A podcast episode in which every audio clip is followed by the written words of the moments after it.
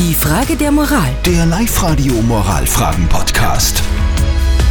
Die Frage der Moral kommt heute von der Lisbeth. Sie fragt, mit den Corona-Maßnahmen sollen wir vor allem ältere und kranke Leute schützen, die von der Wahrscheinlichkeit her irgendwie anfälliger bei einer Infektion sind. Andererseits geht es wirtschaftlich bergab, viele verlieren ihre Arbeit und sogar die ganze Existenz.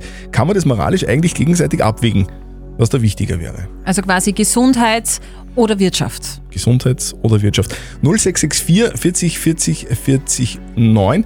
Der Manfred zum Beispiel hat folgende Meinung. Nummer eins ist, dass man mal lebt. Und Nummer zwei ist die Gesundheit. Und das kannst du auch einen Milliardär fragen, der wird auch sagen, ja, das stimmt. Also da gibt es überhaupt keine Diskussion für mich in der Richtung.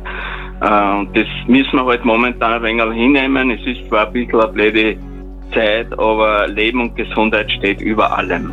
Okay, danke Manfred für deine Meinung. Der Christian, der stellt sich folgende Frage. Wie lange haltet ein stabiles Gesundheitssystem es aus, dass man die Versorgungskapazitäten runterfährt, wann jetzt schon Probleme auftreten, dass man die aktuelle Situation aufrechterhalten und ab wann riskieren wir, dass wir mehr Leute nicht mehr versorgen können, weil wir die Wirtschaft an die Wand fahren.